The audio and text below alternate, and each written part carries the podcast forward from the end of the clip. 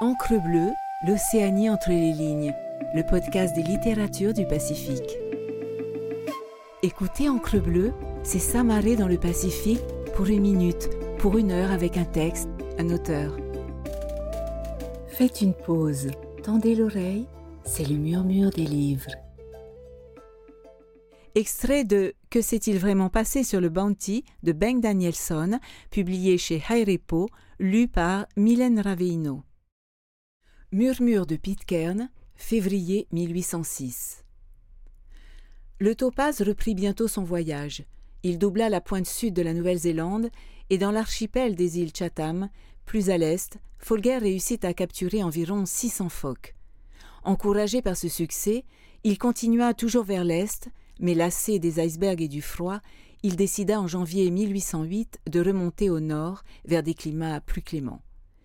Folger consulta les diverses cartes qu'il possédait à bord. Il lui parut évident que l'endroit le plus proche pour aller faire de l'eau serait l'île de Pitcairn.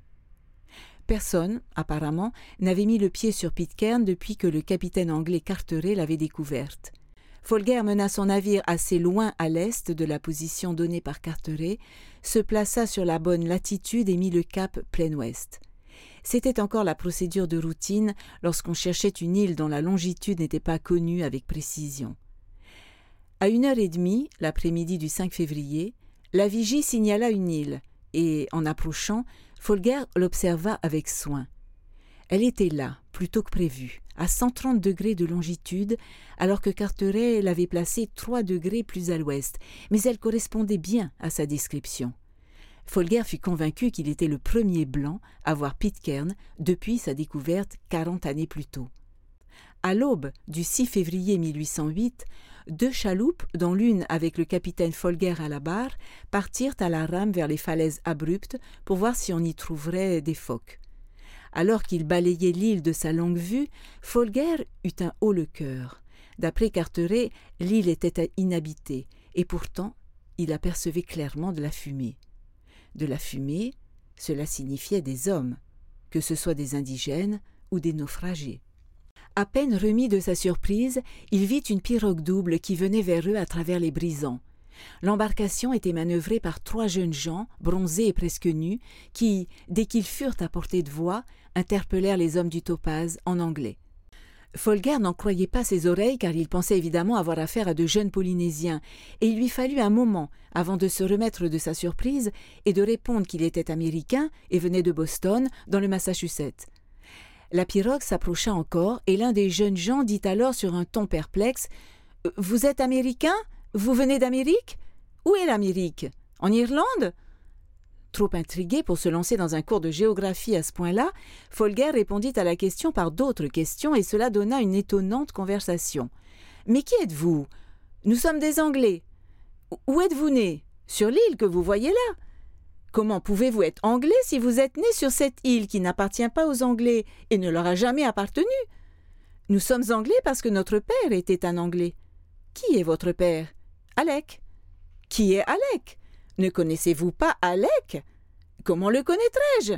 Alors connaissez-vous le capitaine Bligh du Bounty? Folger raconta plus tard que lorsque cet étrange Polynésien anglophone prononça le nom de Bligh et du Bounty, toute l'histoire lui revint à l'esprit d'un seul coup et produisit sur lui un choc de sentiments divers, surprise, émerveillement et plaisir impossible à décrire.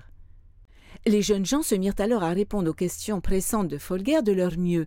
Ils lui expliquèrent que cet Alec était le seul des mutins restants, tous les autres étant morts.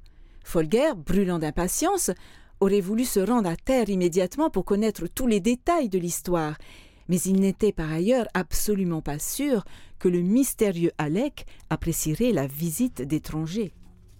Folger savait bien que selon les lois de son pays natal, Alec risquait la corde et que donc il serait sur ses gardes. Étant américain, Folger avait envers les mutins un préjugé plutôt favorable. Il pria donc les jeunes gens de transmettre à Alec ses compliments et de lui faire savoir que le capitaine de la Topaz serait heureux de faire sa connaissance et de lui fournir tous les produits de première nécessité qu'il pourrait lui procurer. Comme pas un seul des hommes du Topaz n'avait mis le pied sur la terre ferme depuis plusieurs mois, Folger décida finalement de prendre les insulaires au mot et d'accepter leur offre de venir à terre. En arrivant au rivage, ceux du Topaz furent chaleureusement accueillis par une foule de femmes et d'enfants groupés autour d'Alec, dont on finit par comprendre qu'il n'était autre que le matelot Alexander Smith. Il avait alors environ 45 ans et faisait office de chef au sein de la petite colonie, qui comprenait 35 personnes, dont neuf seulement restaient de la génération des mutins, huit haïtiennes et lui-même. Les 26 autres étaient tous des enfants ou des adolescents dont les plus âgés avaient 18 ou 19 ans, ce qui était le cas de la fille de Teyo, Sally ou Sarah, qui était de pur sang haïtien, arrivée encore bébé à Pitcairn. Le cas aussi du fils de Fletcher Christian, premier enfant né dans l'île l'année de l'arrivée et baptisé Thursday October en souvenir du jour et du mois de sa naissance.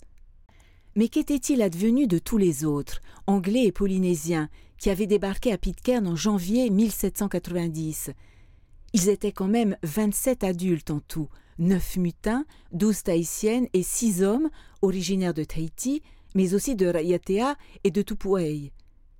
Folger ne resta que cinq ou six heures sur l'île et fit tout son possible pour que Smith lui raconte leur histoire. Merci d'avoir écouté cet épisode. N'hésitez pas à naviguer sur Encre Bleue pour découvrir d'autres murmures de livres et les nombreuses discussions d'auteurs et autrices du Pacifique. Retrouvez-nous sur toutes les plateformes d'écoute et sur le site lireenpolynésie.pf. Maruru et Yaorana.